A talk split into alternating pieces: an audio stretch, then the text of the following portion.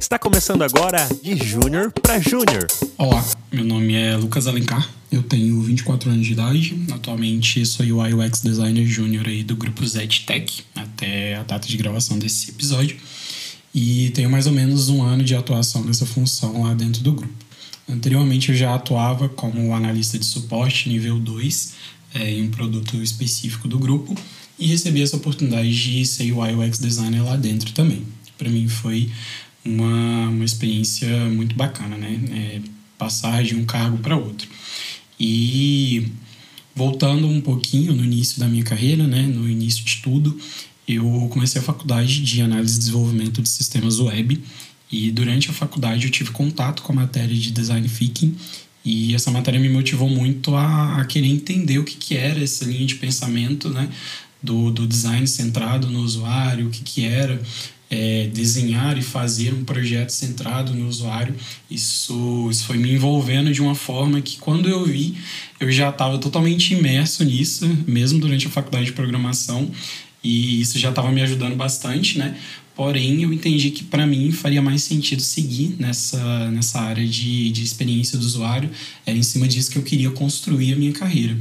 E eu decidi continuar a faculdade, concluir o meu curso mas eu optei por atuar especificamente nessa área de experiência do usuário. E foi muito bacana porque eu fiz uma migração dentro da área de tech, né? Eu migrei aí, durante a faculdade eu migrei para essa área de, de experiência do usuário, mas tudo que eu aprendi na faculdade, tudo que eu aprendi anteriormente, é, eu uso hoje como um background que, que me ajuda demais na, nas minhas tomadas de decisão. Hoje eu sou o o único UI UX designer do grupo, né? Ainda júnior, mas eu estou me construindo enquanto o departamento surge também lá dentro do grupo. Mas tudo que eu aprendi na faculdade em relação a, a desenvolvimento front-end, back-end, banco de dados, tudo isso serve como uma base muito bacana para evitar muito retrabalho, para me ajudar a tomar algumas decisões muito legais em relação ao que eu estou desenvolvendo lá dentro do grupo. Um dos grandes desafios que eu enfrentei, e que eu acredito que é o desafio de uma galera que está começando agora, é não saber exatamente por qual área buscar, o que estudar, o que fazer, para onde seguir. Porque quando você começa a estudar nessa área, é, a gente acha que é, não, é só pensar numa tela aqui, pensar num fluxo, isso, aquilo, outro. E na verdade, quando você começa a estudar, você vê que tem N camadas, N vertentes dentro da área do, do design de interação. E aí, se você for parar para olhar cada um, você fica louco, porque você fala assim, cara, eu não, não vou conseguir estudar tudo isso aqui. E você não sabe realmente para onde ir. E, e, eu tive esse, esse desafio no começo, eu passei um tempo, uns dois meses aí meio estagnado quando eu comecei, porque eu começava a estudar uma coisa, aí no que eu estava estudando, aí já partia para outro assunto, que já partia para um terceiro tópico, e aí eu começava e parava um conteúdo, começava e parava um conteúdo. Então isso foi um desafio muito grande para mim, até que eu entendi que eu precisava de um, de um plano de desenvolvimento, né, um PDI, e aí eu fiz esse PDI para mim, com base naquilo que eu já tinha estudado na área, com base na matéria que eu tinha aprendido na faculdade, um curso que eu tinha comprado ali na Udemy sobre design de interação. E aí eu fiz esse PDI que me ajudou muito a ter um norte e, e me manter focado no que eu estava fazendo. Então eu defini que eu queria aprender primeiro os conceitos, a base do UX design, depois eu aprenderia a base ali do UI design, né, as boas práticas do design, as boas práticas do desenvolvimento ali de uma interface voltada só para a parte visual mesmo. E aí, durante é, o estudo dessas, dessas duas áreas aí especificamente, eu descobri a área do Product Design, né, que é um design mais voltado é, em traduzir a, as questões do produto em si para dentro do, do design, dentro da, da interação. Então, eu defini alguns tópicos que eu precisava aprender dessa área para poder ter um conhecimento bacana também para contribuir com a minha formação profissional. E foi um desafio que eu consegui superar com isso, né? Tendo aí o PDI como um norte. No começo ele pode parecer um pouco moroso, um pouco mais engessante ali, né? Mas foi algo que com certeza me deu um norte muito bacana e me ajudou a alcançar a minha primeira vaga, né? A minha vaga, ela surgiu dentro da empresa que eu já trabalhava como analista de suporte, por conta de uma necessidade que eles tinham de alguém de, de design, de interação e experiência do usuário para um outro produto específico.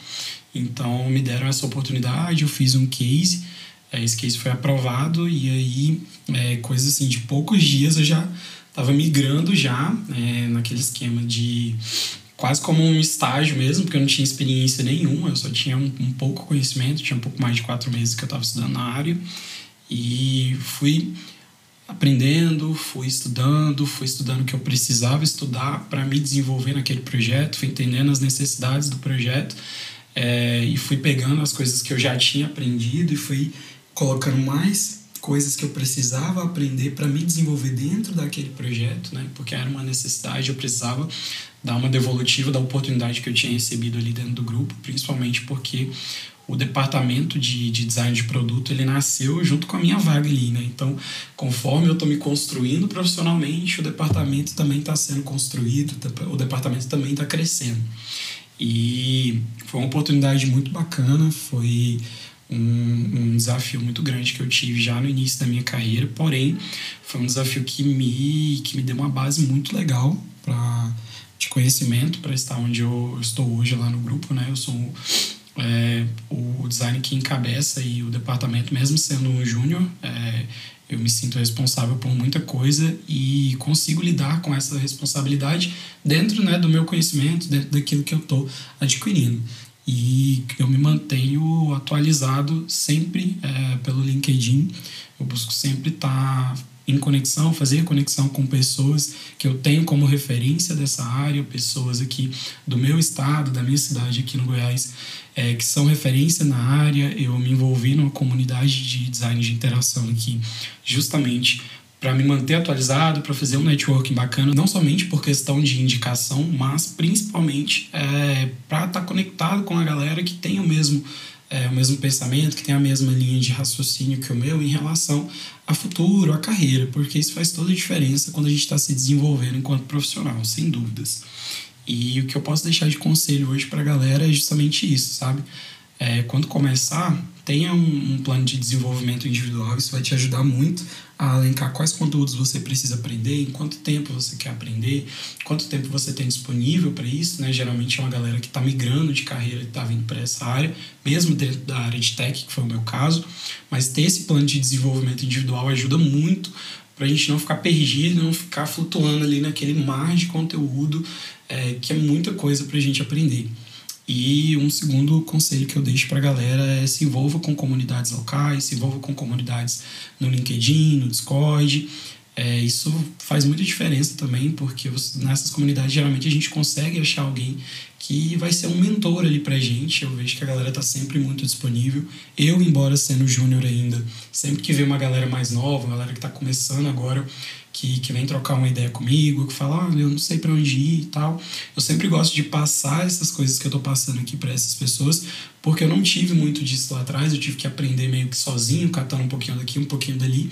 Mas hoje eu entendo que ter um mentor, ter alguém que te ajuda é, a entender qual é o seu caminho, qual é a sua vertente dentro da área do design, isso te ajuda, isso te eleva profissionalmente, isso vai te evitar uma porrada de retrabalho no teu portfólio, uma porrada de erros que você poderia cometer, de repente você não vai cometer justamente porque você vai ter um acompanhamento ali de alguém que já está na área, alguém que está acompanhando a mudança do mercado, né? Essa, essa área de design de interação e experiência do usuário, ela é muito dinâmica porque o mercado está mudando, a forma como as pessoas estão interagindo com produtos digitais, ela está mudando, ela é muito dinâmica. Então, você ter alguém que já está na área há mais tempo, que já tem um entendimento maior dessa área, te ajudando, te dando um norte ali, isso vai evitar com que você é, não caminhe por um caminho que já está obsoleto, ou que você vá atrás de uma metodologia que de repente já não é mais tão utilizada.